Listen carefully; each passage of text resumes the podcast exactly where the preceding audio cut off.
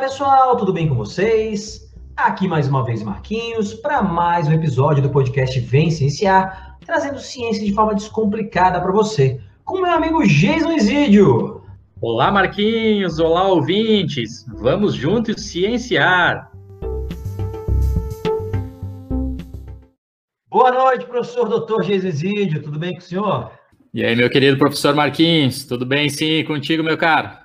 Tudo bem, tudo bem, estamos aí, né? No começo da semana já um pouco cansados, a voz já está cansada, né? Mas é isso aí, a gente está é, é, é, feliz de estar tá conseguindo produzir aí nesses tempos que muita gente né, teve seu comprometido seu seu ganha-pão, né? A gente está conseguindo trabalhar e, e, e continuar mantendo aí o nosso podcast aqui também, né, Jason? É isso aí, Marquinhos. Realmente, se a gente levar em conta a atual situação da, da humanidade, eu acho que né, a gente tem conseguido desempenhar um bom papel, porque realmente somos privilegiados aí de poder fazer né, o nosso trabalho, pelo menos parte dele em casa, né? Como o próprio Vem Cienciar, né? Marquinhos sempre conta aqui que a gente teve essa ideia de, de começar a fazer um podcast para se encontrar, para tomar uma cerveja, bater um papo, né? Marquinhos sempre me cobrava que a gente mora na mesma cidade e se via quase nunca.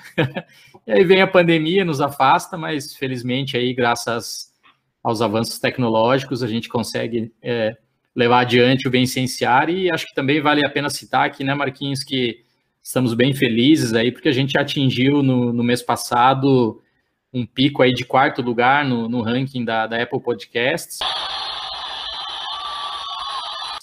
É, teve alguns picos ali em quinto, em sexto lugar, então, mas o, o, o, mais perto que a gente chegou da liderança foi um quarto lugar.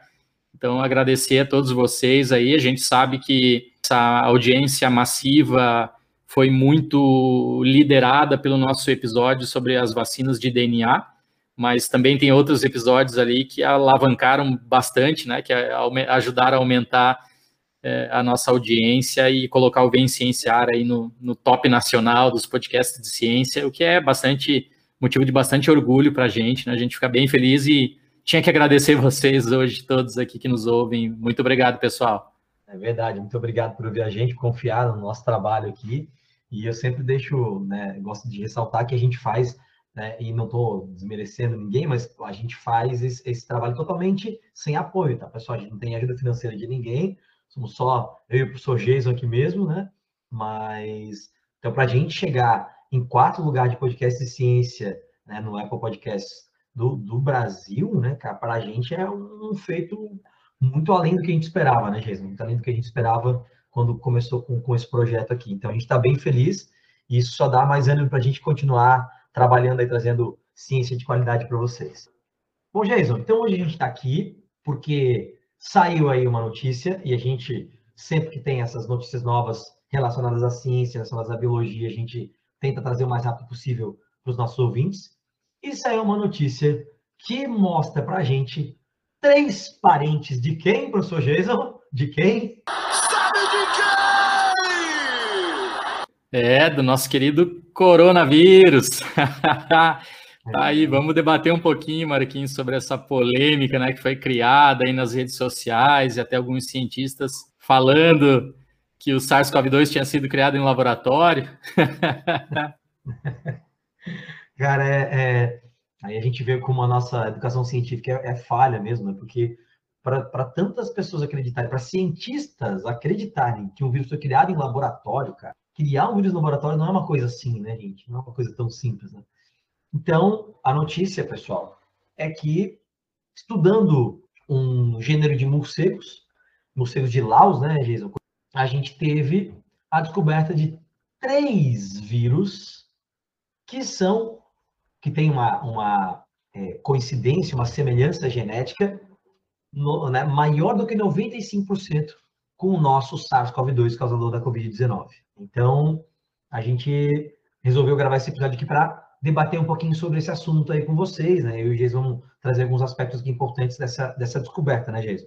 É isso aí, Marquinhos. A gente já tem episódio, além da gente falar especificamente nos vários episódios nossos aqui a respeito da, da, evolução, com todos vocês que são nossos ouvintes, nós temos episódio lá gravado com o Gerson, né, com, com o Luiz, sobre especificamente sobre evolução, pessoal. A gente já recebeu aqui o Glauber, um super especialista dentro da bioinformática, que tem artigos né, sensacionais com, com o coronavírus. Então, vocês podem voltar é, um pouquinho, alguns episódios atrás, né, e dar uma, uma conferida, uma reatualizada no conhecimento científico de vocês em relação a esse assunto.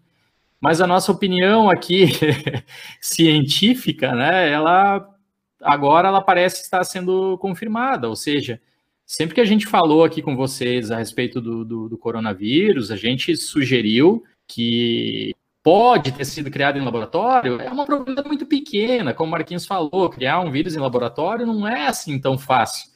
É, o que a gente conhece de evolução nos faz, nos fazia acreditar que é o, o SARS-CoV-2, esse vírus, né, chamado aí como coronavírus, que infectou já e matou quase 600 mil pessoas somente no Brasil, ele provavelmente era uma evolução, né, uma modificação de alguma coisa, de algum outro vírus que já existia na natureza.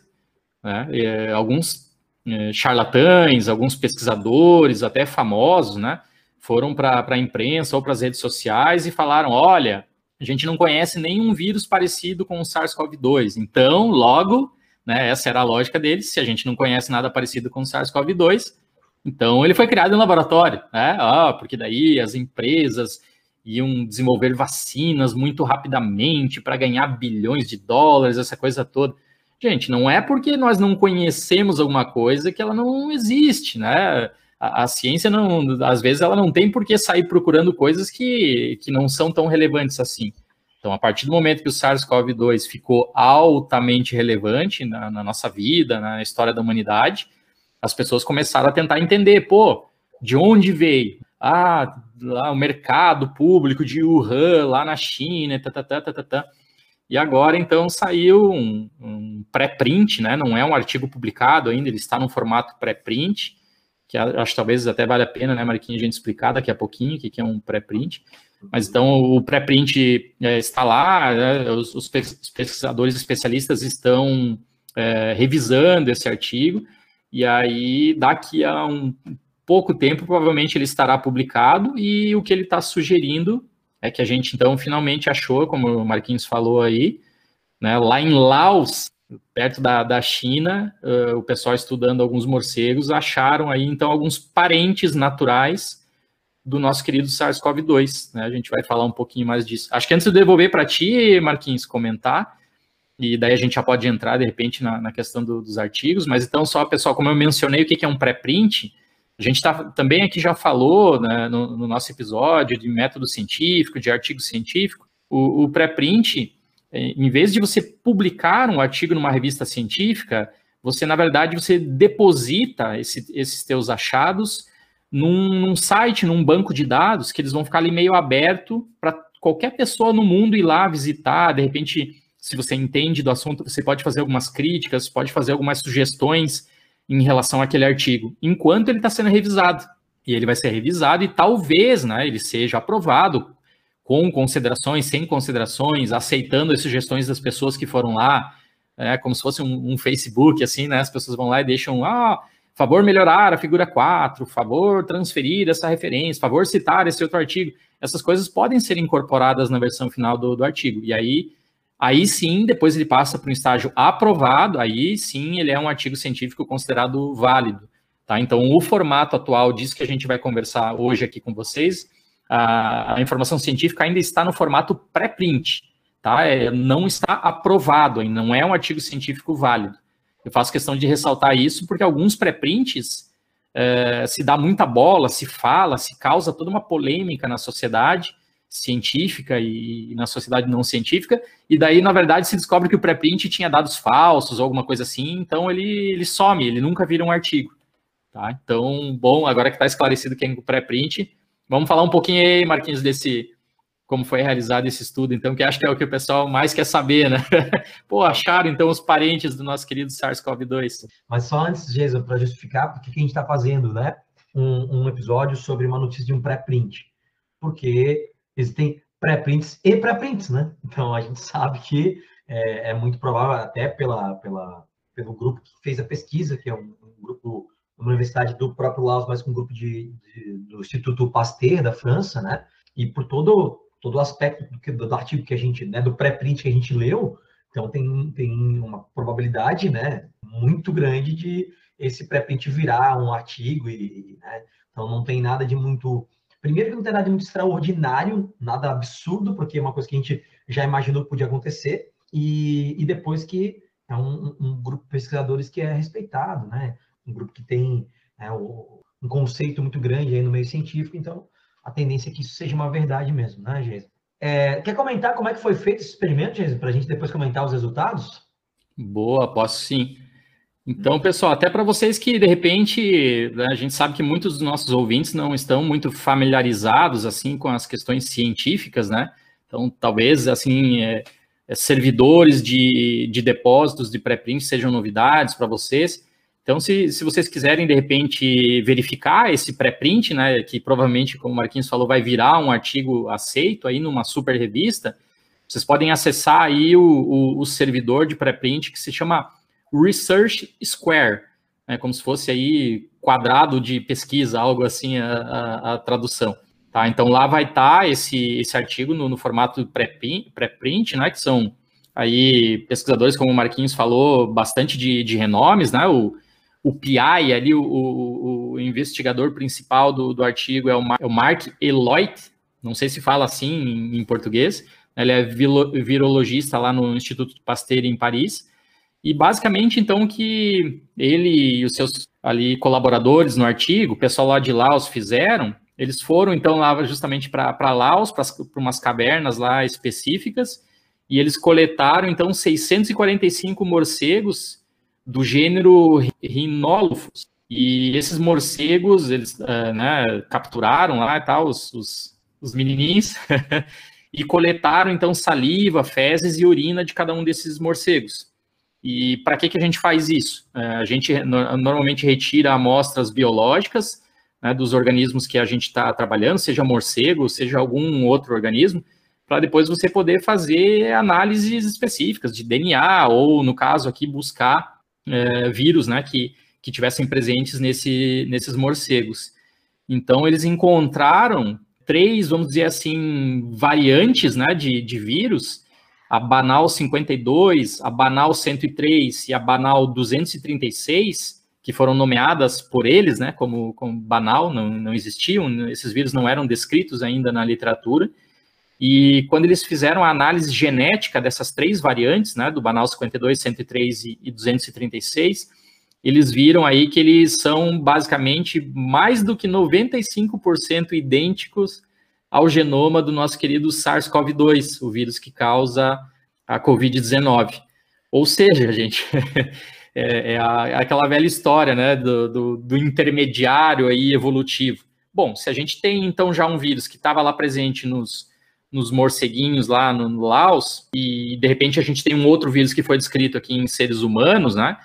E os dois são muito parecidos, então a tendência, o que se espera, por isso que esse artigo tá, né, esse pré-print sendo tão falado, é porque talvez o SARS-CoV-2 evoluiu dessas outras variantes, desse banal 52, 103, 236, né? A gente teria que dar uma olhada aqui, mais especificamente nos dados é, do, do pré-print, para dizer para vocês com certeza se tem uma dessas três variantes que é a maior candidata, né, a ser o intermediário.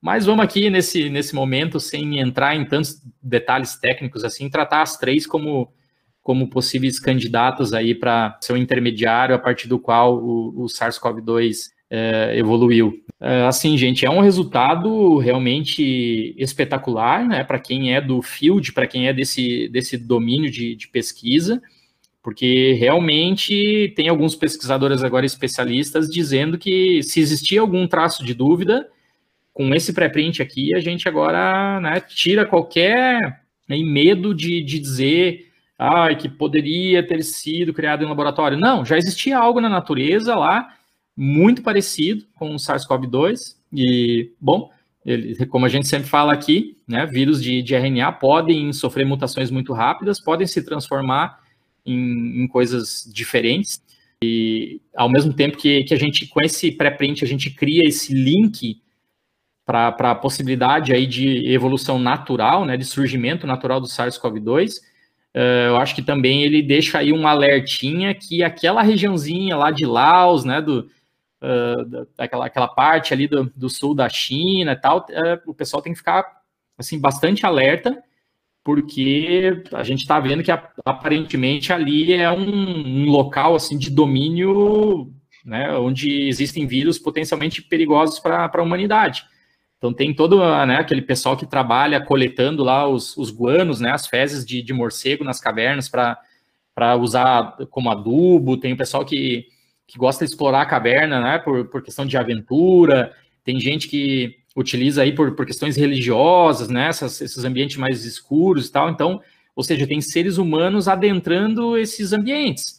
E aí, se você tem aí né, a, a literatura científica mostrando variantes perigosas para a humanidade lá e tem seres humanos indo para lá, ou seja, vocês estão entendendo onde estou querendo chegar, né?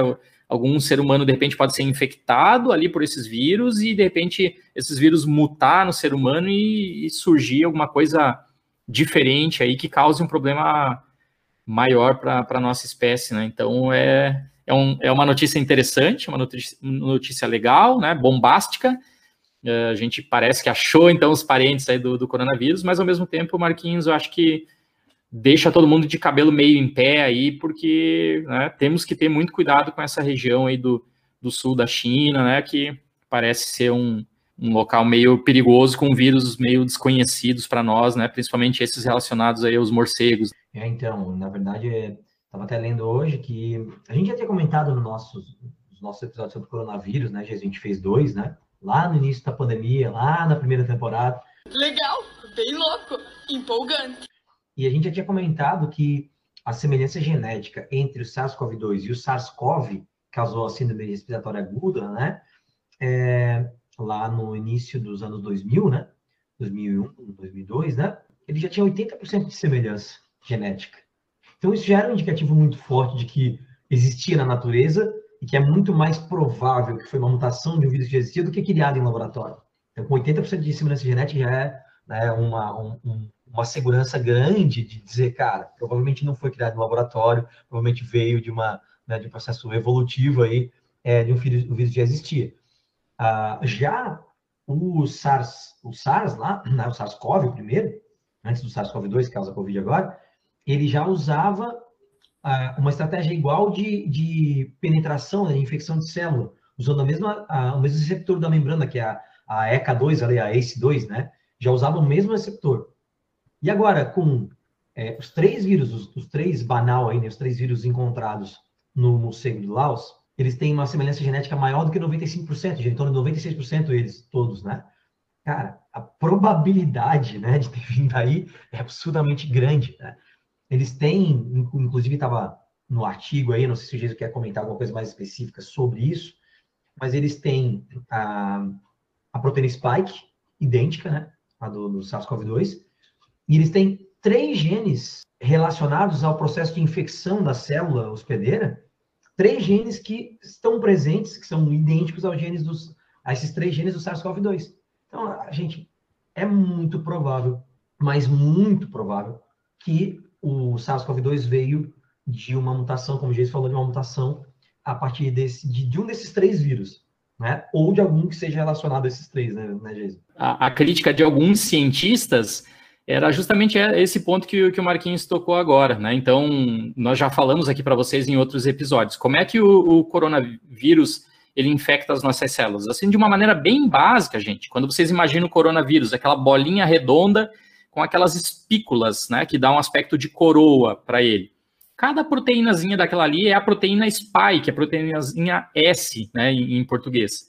E aí a galera dizia, olha, mas a, região do uma região específica do genoma do SARS-CoV-2, lá que faz ali um domínio de ligação da proteína S com a, a ACE2, com a ECA2 em português, né? Ou seja, o mecanismo chave fechadura. Não, não existe no genoma, é uma coisa muito nova, nunca foi vista em outros vírus. Então tá aí, não? Agora, né, como o Marquinhos comentou, essa região genômica, né, que, que é o domínio de ligação aí da, da proteína S lá com o ACE2, ela existe também nessas, nessas variantes virais, ela já tinha surgido na natureza, só que nunca tinha causado algum problema muito grave para a humanidade. Uma das pesquisadoras até comentou né, nessa, nessa matériazinha que a Nature fez em relação ao pré-print desse estudo, ela falou, olha, a gente trouxe esses banal aí, essas, essas variantes virais para o nosso laboratório, e a gente viu que sim, eles conseguem in vitro infectar células humanas. Ou seja, eles têm lá a proteína spike muito parecida com o nosso querido coronavírus. Querido, entre aspas, porque causou um desastre aí na, na humanidade, né? Então, ela, é, assim, o pessoal vai estar estudando isso também em, em laboratório para tentar entender, né, a, a, melhorzinho, assim, a patogenicidade desse, desse, dessas variantes de vírus chamado banal em, em células humanas em, em, laboratório. E de repente, daqui a pouco, aí no futuro, né, Marquinhos, a gente talvez tenha até descrito melhor essa filogenia, né, para o pessoal que nos ouve e não entende muito bem. Filogenia é uma maneira de fazer relação entre diferentes espécies. Então, a filogenia do SARS-CoV-2 está ficando agora um pouquinho mais completa. A gente já tinha achado ano passado uma, uma variante chamada RAT G13, né, que, que foi encontrado em Yunnan, na China, que ela era aí em torno de também 90 e poucos por cento, né, é, parecido com, com SARS-CoV-2. Provavelmente eles tiveram um ancestral comum há 40, 70 anos atrás.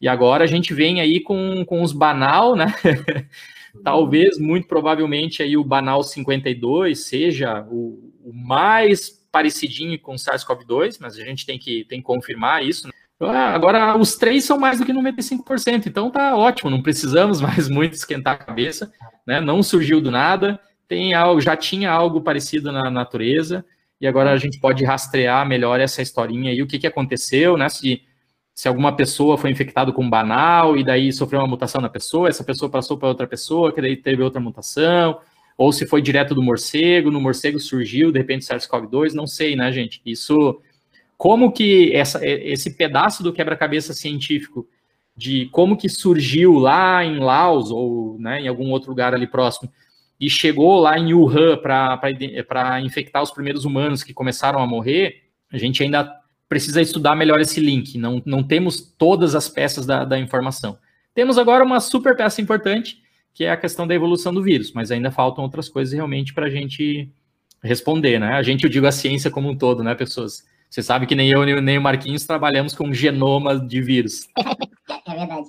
Mas, é, mas eh, Jason, na verdade, essa história né, de o contato com morcegos né, é, pode ter trazido esse, esse vírus o humano. E aí, como tu falou, a mutação pode ter acontecido uma mutação no morcego que fez esse vírus infectar humanos, ou um vírus do morcego conseguir infectar humano e a mutação aconteceu no humano. A gente não sabe exatamente como isso né, aconteceu e é, é muito improvável que se descubra, inclusive. Mas a questão é que coronavírus já está em contato com o humano, gente, há mais de 60 anos, né? Então, desde a década de 60 a gente tem registro de coronavírus. E como é que esses vírus criam novas variantes, né? E que começam a causar novos sintomas, novas doenças, novos modos de contágio e tal? É passando de uma pessoa para outra, gente, né? Então, aí é que a gente fala da questão do isolamento. Aí que a gente fala da questão de vacinação, né? é passando de uma pessoa para outra. Tá? Passando de uma pessoa para outra. A gente tem uma, uma história aí com coronavírus já, não só na gente, animais domésticos também, né? Tem coronavírus de cachorro, de gato, que não é exatamente o que causa problema na gente, mas é uma, né, um coronavírus. Então, por todo esse contexto, né, toda essa história, por todas as informações que a gente tinha, já era muito difícil acreditar de um vírus que é criado no laboratório. E, cara, eu, assim, né, sou muito avesso à teoria da conspiração, né?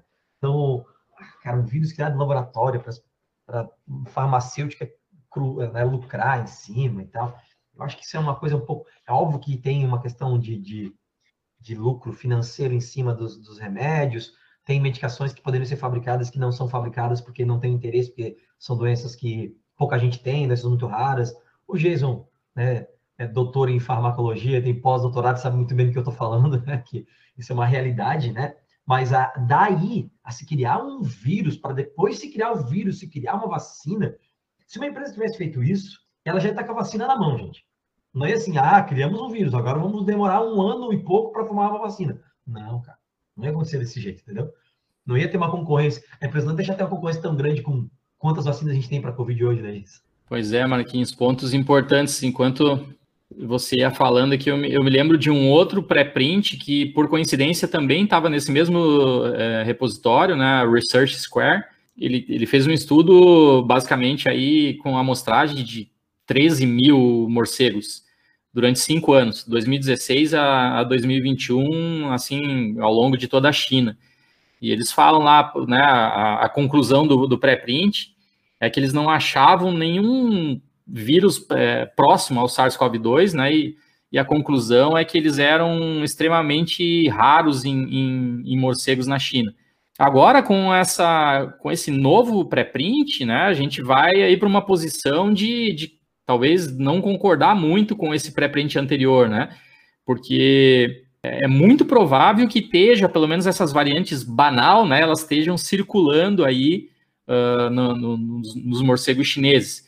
Então, tem toda essa questão das pessoas irem lá para pra, as cavernas, né? Onde originalmente lá em Laos é, foi encontrado essas variantes, mas talvez já na, na, própria China as pessoas possam ter sido infectadas, né? O morcego transferiu para outro morcego, que transferiu para outro morcego, que acaba infectando uma pessoa na, na China, ali próximo a Wuhan, algum lugar assim, né? Então, isso que, esse ponto que o Marquinhos é, levanta, pessoal, é super importante.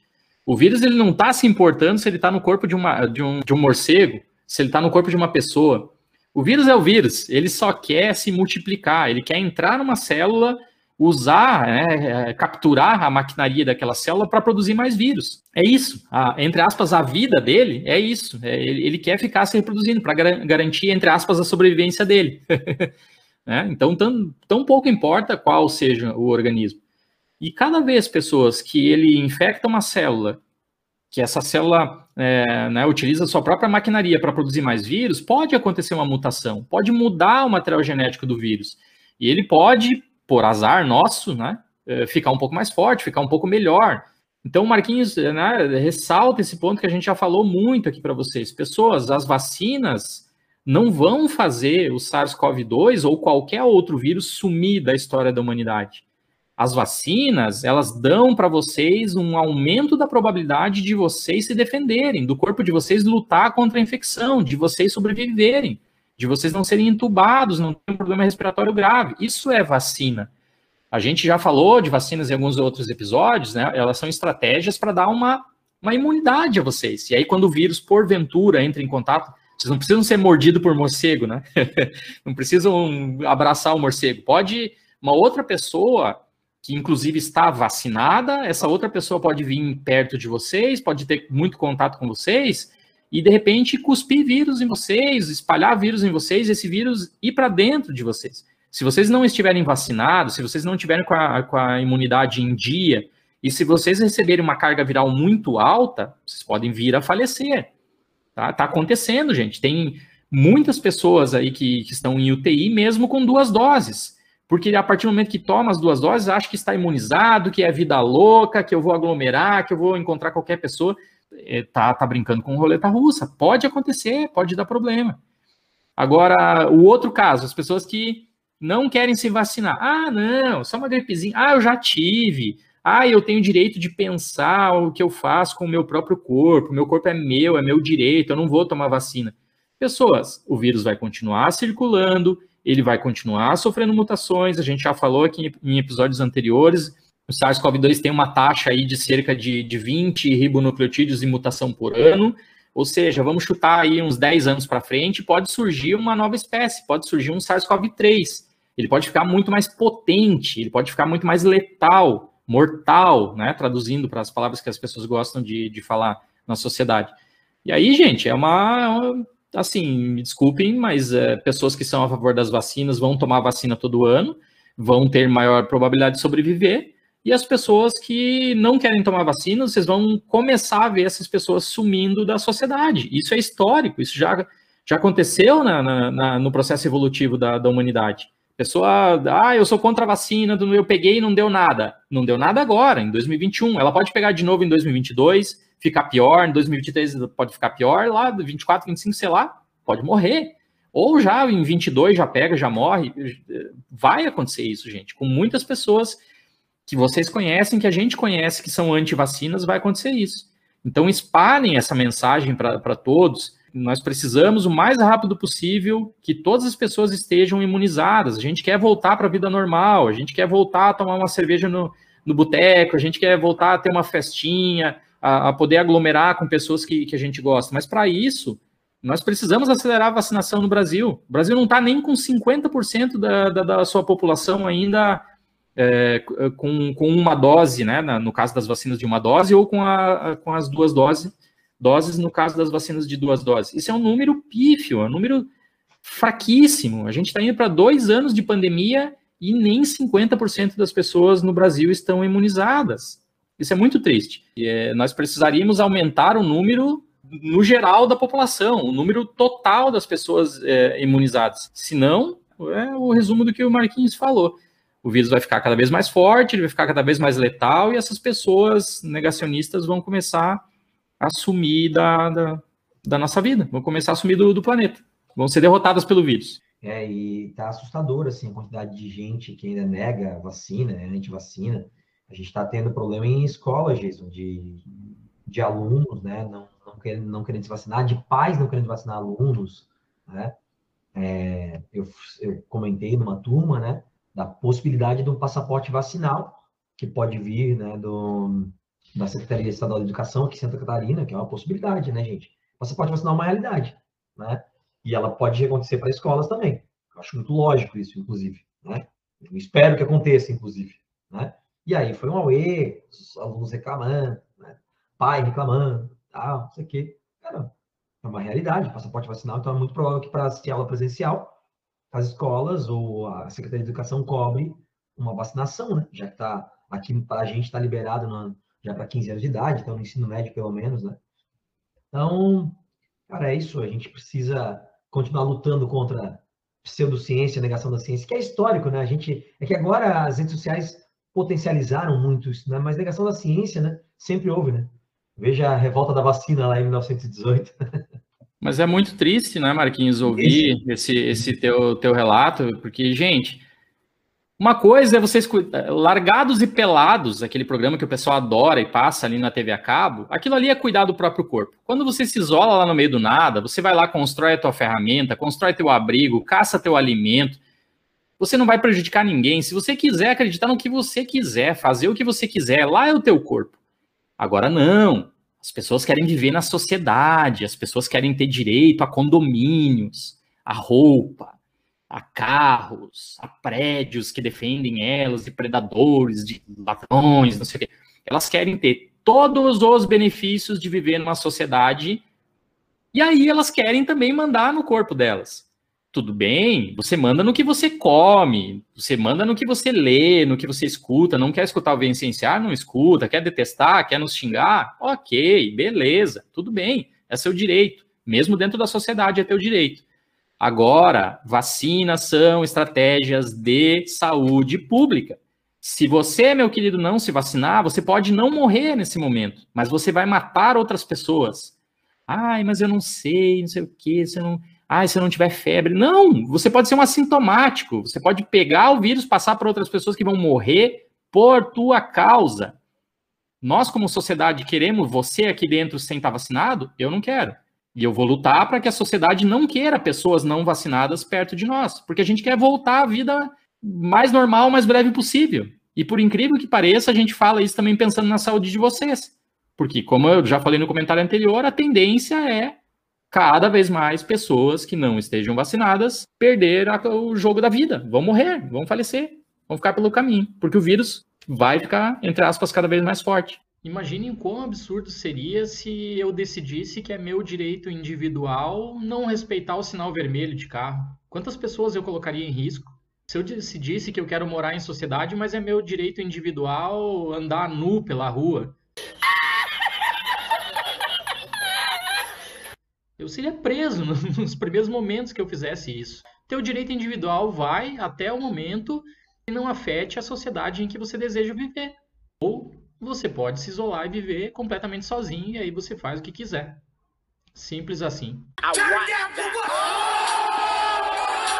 Verdade.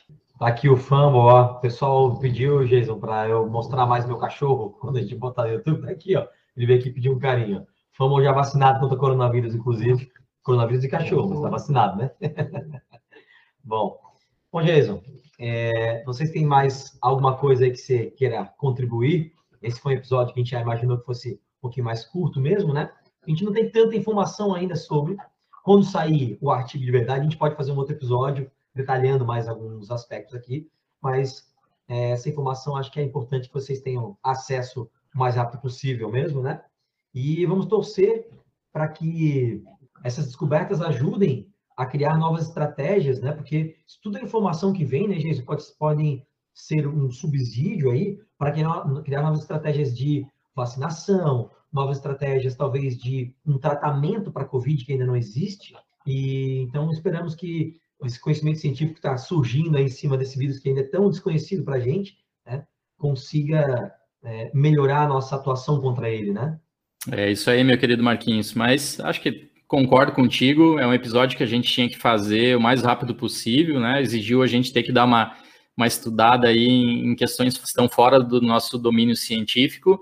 Mas o pessoal, né, hoje a velocidade do mundo é surreal, a galera quer a novidade o mais rápido possível. A gente tem algumas limitações técnicas aqui, né, eu e Marquinhos, porque a gente tem que estudar, tem que preparar, tem que gravar, tem que editar, tem que lançar o episódio, então. Mas mesmo assim, acho que vai, ser, vai sair num bom timing aí para matar a sede dos nossos ouvintes de, de conhecimento científico. Verdade, professor Geso. Então é isso. Obrigado pela parceria mais uma vez. Tamo junto. Galera, obrigado por ouvir a gente. Continue ouvindo. Indiquem para os amigos. A gente está tentando é, crescer devagarzinho para atingir cada vez mais pessoas e nosso intuito não é atingir pessoas para ter qualquer tipo de benefício em cima disso. Nosso benefício é trazer conhecimento, é trazer ciência para vocês e fazer com que vocês entendam né, o que é ciência, confiem na ciência. Né, cada vez mais a gente é, ultrapassa esse obscurantismo que tem surgido aí nos últimos anos. Né? Então, continue ouvindo a gente, que a gente está tentando sempre trazer conteúdo relevante, ciência de qualidade para vocês. Valeu, gente. Um grande abraço e até o próximo episódio. Sigam o Vencenciar nas redes sociais, arroba Vencenciar no Instagram e no Twitter. Temos página no Facebook, temos canal no YouTube. O nosso e-mail é vencenciar.gmail.com. Por esses canais você pode tirar sua dúvida, mandar sua crítica ou sugestão. Estamos nos principais tocadores de streaming de áudio, Estamos no Anchor, Apple Podcasts, Google Podcasts, Spotify, Podtail, Breaker, Castbox e logo estaremos em outros.